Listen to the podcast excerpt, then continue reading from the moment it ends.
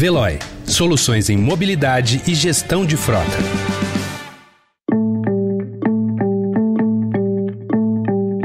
Olá, começa agora mais uma edição do Notícia no seu Tempo, um podcast do Estadão para você ouvir as principais informações do jornal. Esses são os destaques do dia. Câmara cria teto para juros no rotativo e bancos criticam a medida. Haddad apoia texto que limita supersalários no Serviço Público Federal e o rastro de destruição do evento climático mais letal a atingir o Rio Grande do Sul. Hoje é quarta-feira, 6 de setembro de 2023. Estadão apresenta Notícia no seu tempo.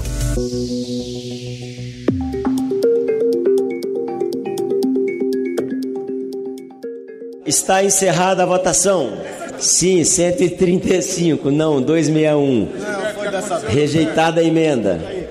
Em votação a redação final. Aqueles que forem pela aprovação permaneçam como se acham. Aprovada. A matéria vai ao Senado Federal. Um projeto de lei aprovado pela Câmara estabeleceu limite para os juros no crédito rotativo do cartão e no parcelamento com juros de faturas de cartão de crédito. O projeto, que vai ao Senado, estabeleceu regras para o Desenrola Brasil, que é o programa de renegociação de dívidas. De acordo com o texto, a medida que estabelece limites para os juros e o parcelamento será válida caso o mercado financeiro não apresente proposta de autorregulamentação. Nesse caso, o projeto prevê um teto que limita a dívida ao dobro do montante original. Para a Febraban, a medida pode tornar uma parcela relevante dos cartões de crédito inviáveis economicamente.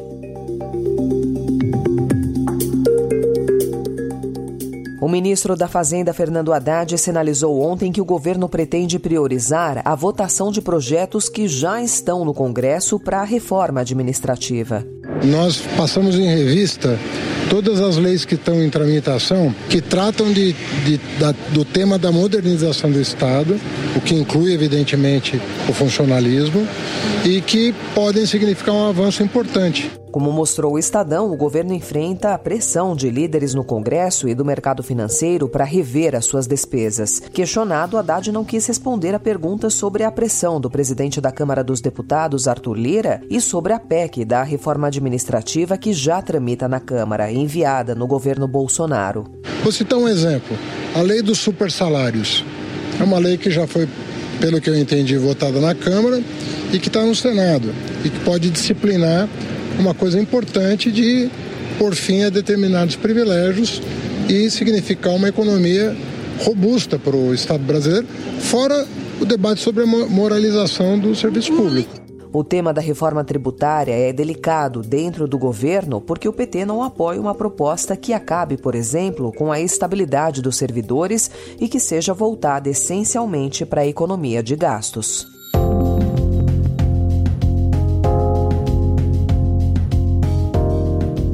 O presidente Lula defendeu ontem a adoção de sigilo nos votos dos ministros do Supremo Tribunal Federal. Eu, aliás, se eu pudesse dar um conselho, é o seguinte: a, a sociedade não tem que saber como é que vota o ministro da Suprema Corte. Ah, eu acho que o cara tem que votar, ninguém precisa saber. Votou a maioria 5 a 4, 4 a 6 a 4, 3 a 2. Ah, não sei ninguém também. Foi o Showa que votou, foi o, o Camilo que votou. Porque aí cada um que perde fica com raiva, cada um que ganha fica feliz. Então, para a gente não criar animosidade, eu acho que era preciso começar a pensar isso não é o jeito da gente mudar o que está acontecendo no Brasil. Porque do jeito que vai, daqui a pouco, um ministro da Suprema Corte não pode mais sair na rua, Sim. não pode mais passear com a sua família, sabe por quê? Tem um cara que não gostou de uma decisão dele. A declaração ocorre após o ministro do STF, Cristiano Zanin, indicado por ele ao cargo, sofrer críticas da esquerda, inclusive do PT, por votos contrários a temas considerados progressistas e sociais. A fala gerou reações de ministros aposentados da corte. Organizações que defendem o combate à corrupção no país também criticaram a declaração.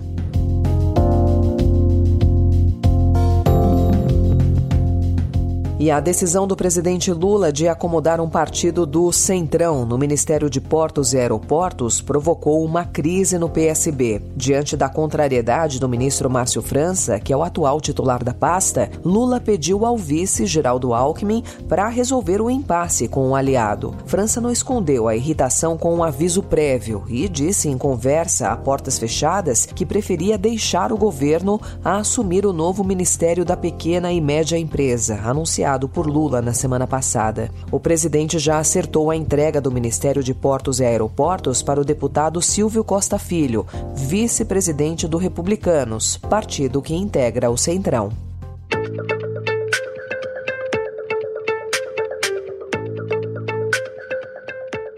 A situação de maior volume de mortes numa, num evento climático para o estado do Rio Grande do Sul.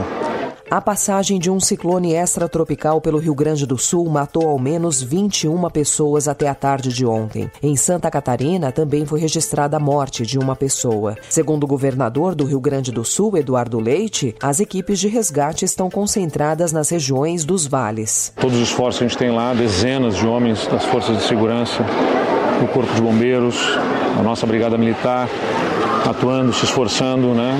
Centenas de pessoas foram salvas, centenas de pessoas foram resgatadas, mas infelizmente eu recebo informação agora de 15 corpos localizados no município de Mussum.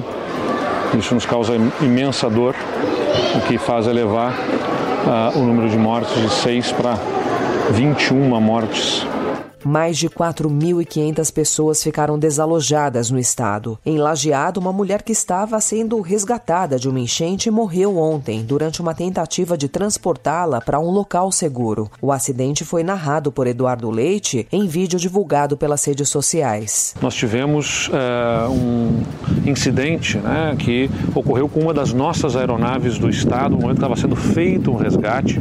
O cabo, né, quando o, o socorrista uh, um dos nossos policiais militares, da nossa brigada militar, socorria uma senhora Uh, no Vale do Taquari, sobre o rio Taquari. Uh, perto de chegar a aeronave, o cabo se rompeu e, infelizmente, os dois caíram no rio uh, e essa senhora perdeu a vida e o, o policial militar, o brigadiano, uh, conseguiu ser socorrido e encaminhado para o hospital. Ontem o ciclone se afastou em direção ao oceano, mas uma frente fria resultante dele avançou em direção ao sudeste. Na capital paulista, que voltou a ter chuva e frio ontem, a previsão é de que nesta quarta-feira as temperaturas fiquem ainda mais baixas.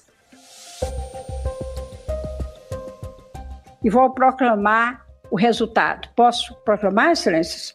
E por maioria de votos é, acompanhou a divergência quanto ao recurso especial do Ministério Público do Estado do Rio Grande do Sul. O Superior Tribunal de Justiça confirmou ontem a decisão que anulou o julgamento dos acusados pela tragédia da Boate Kiss. Com isso, os quatro réus que foram libertados em agosto do ano passado, quando o Tribunal de Justiça do Rio Grande do Sul anulou o júri, terão novo júri popular. Entre os pontos que mais foram citados ontem está a reunião reservada entre o juiz e os jurados sem a defesa. As famílias falam em decepção e impunidade. O Ministério Público do Rio Grande do Sul disse disse que a demora na finalização do processo revitimiza a todos e gera uma sensação de injustiça.